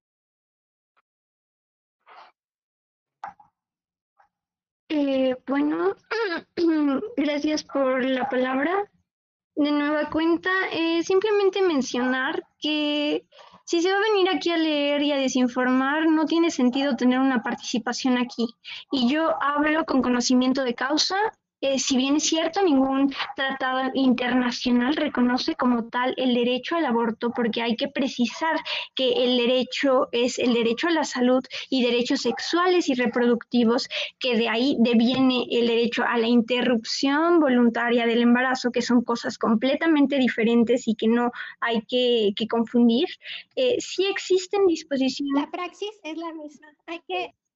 Eh, bueno, no, no entendí honestamente qué fue lo que se dijo, sin embargo, sí entendí que mencionaron que los tratados internacionales no reconocen este derecho y yo creo que es importante tener conocimiento de causa para poder hablar de esto. Y, y bueno, Echen un ojito a la sentencia Artavia Murillo contra Costa Rica de la Corte Interamericana y se habla de la interpretación del artículo cuarto de la Convención Americana sobre Derechos Humanos, donde pues te dice que el derecho a la vida no es un derecho absoluto, que es susceptible de ponderación y que en todo caso eh, prevalece el derecho de la mujer gestante. Aquí estamos hablando de, cuestiones eh, donde se pone en riesgo eh, el derecho a la vida de la mujer.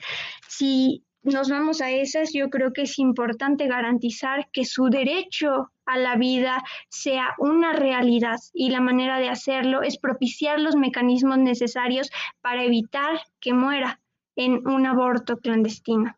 Eso es ser respetuoso de la vida, eso es ser respetuoso de, de una concepción de derechos humanos y simplemente exhortarles a seguir investigando, a no quedarse con las dudas, a despejar todas estas eh, cuestiones que podrían estar amparadas en moralismos que simple y sencillamente son absurdos. Es necesario ir más allá de las creencias que tenemos y aterrizar a otras fuentes eh, de consulta que nos podrían servir para enriquecer eh, las participaciones, para enriquecer nuestra propia cosmovisión en torno a los derechos humanos, que, hay que recordar que pues sí, las mujeres en este país se siguen muriendo y yo verdaderamente apelo a que próximamente pueda despenalizarse y legalizarse el aborto. Muchísimas gracias.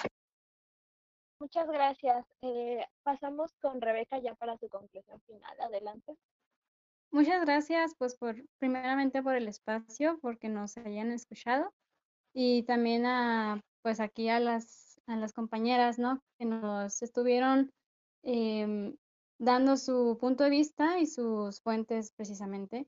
Primeramente, gracias. Y como conclusión, eh, me gustaría simplemente decir que nadie debería ser instrumento para la muerte de nadie.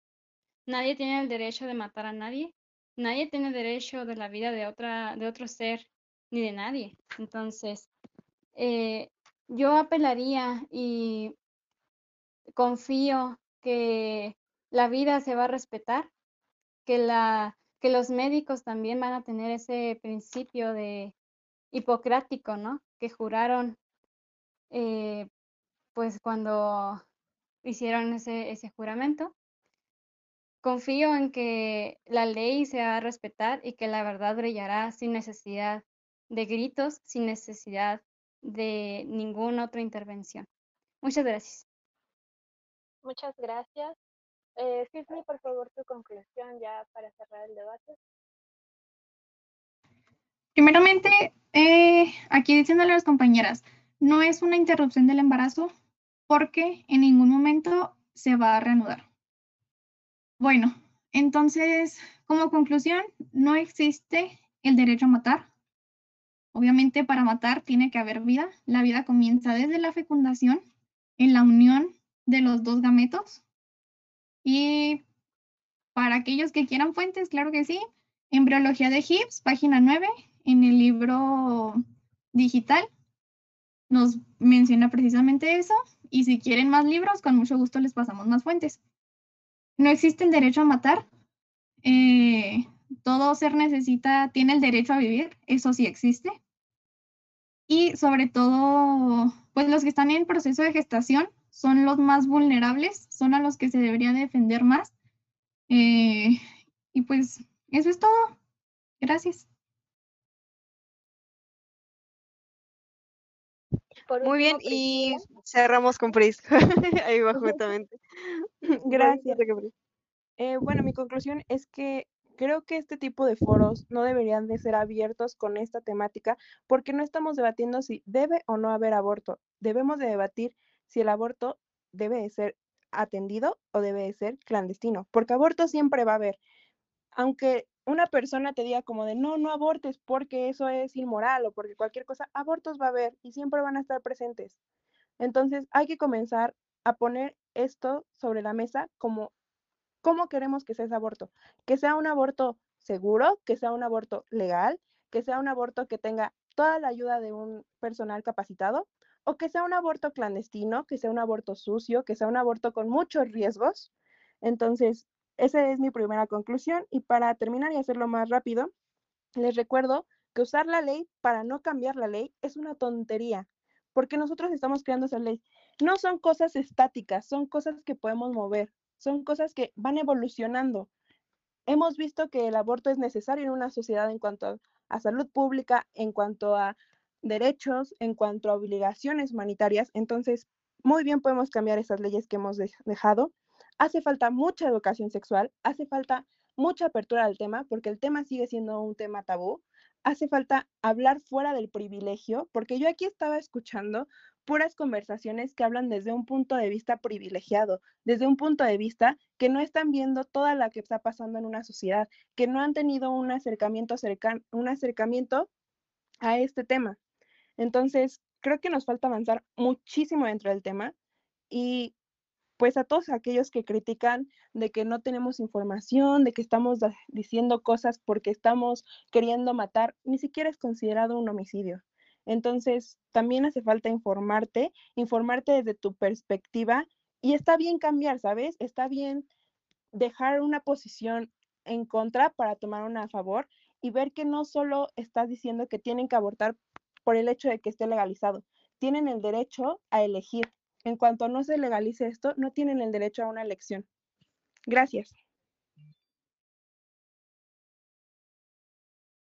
Muy bien, eh, bueno, creo que por el tiempo eh, esta vez y de las pocas, me ahorraré yo mi, conclusión. Sí, no sé si quieras decir tú algo. Ah, nada, nada más, este, ya conclusión muy personal yo creo que siempre este debate tiene que ser desde una base de respeto. Yo creo firmemente, como alguna otra compañera dijo, que hay que estar a favor de la decisión de las personas.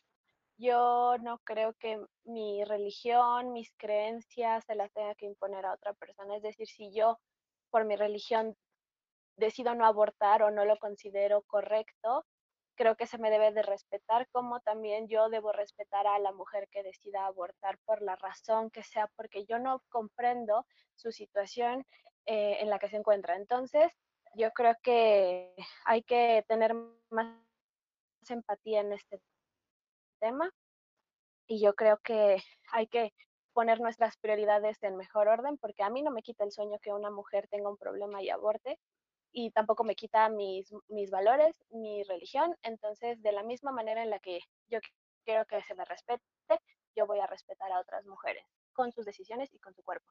Y pues sería todo. Muy bien. Bueno, ya, finalmente para terminar, em, sí, finalmente para terminar, redes sociales y dónde las podemos encontrar.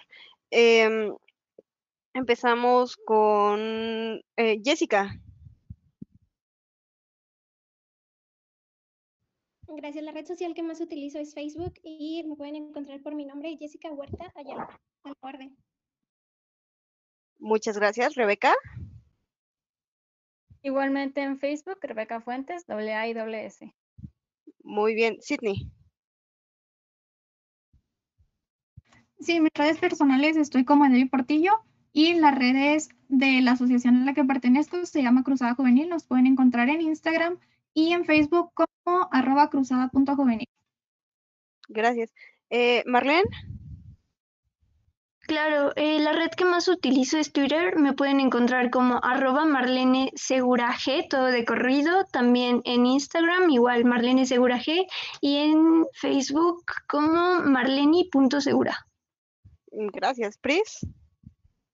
Tengo Instagram, es justo una página donde hablamos sobre sexualidad informada y me encuentran como arroba guion bajo sin guion bajo filtro guion bajo uno. Gracias. Sam, ¿todavía estás ahí?